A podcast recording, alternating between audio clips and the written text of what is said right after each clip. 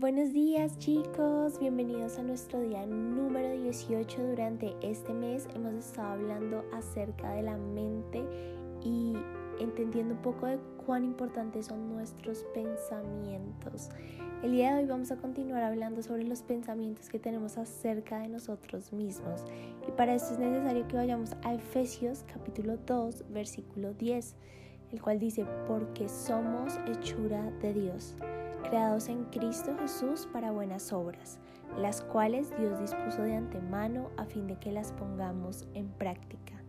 Es increíble, hay otra versión de este versículo que dice, somos obra maestra de Dios.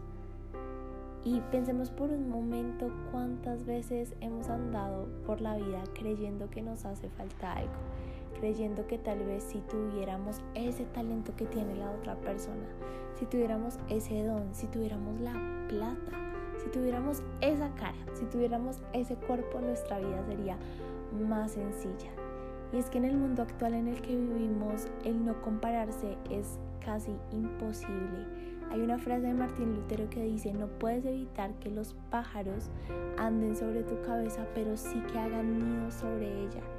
Y es que cuando permitimos que la comparación se ponga como un pájaro en nuestra cabeza y haga un nido en nuestra vida, vamos a vivir una vida desgraciada, creyendo que simplemente como fuimos creados no nos gusta, que Dios hubiese podido haber hecho un mejor trabajo, pero que simplemente con esta vida que nos tocó no es tan fácil.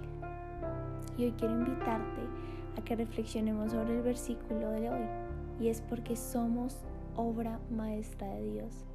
Dios nos diseñó así, tal cual como somos. Y yo más que nadie sé que a veces hay cosas que no nos gustan de nosotros mismos, pero eso no quiere decir que eso que Dios puso en ti no lo necesite para que se cumpla el plan y el propósito que Dios diseñó únicamente para ti. Y esto es increíble porque Dios diseñó una historia para ti y te necesita así, tal como eres. De nada sirve que nos resistamos a querer vivir la vida que Dios nos dio con los dones, con eh, el cuerpo, con el físico que nos ha dado.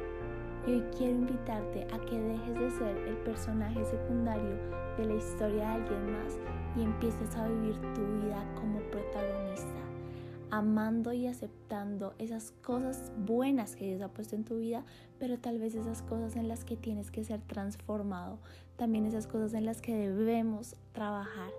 Esto es un proceso de aceptar que Dios nos diseñó de una forma tan única que solo por esa razón decidimos creer que somos suficientes para Él. Eso es todo por hoy chicos, meditemos sobre esta palabra.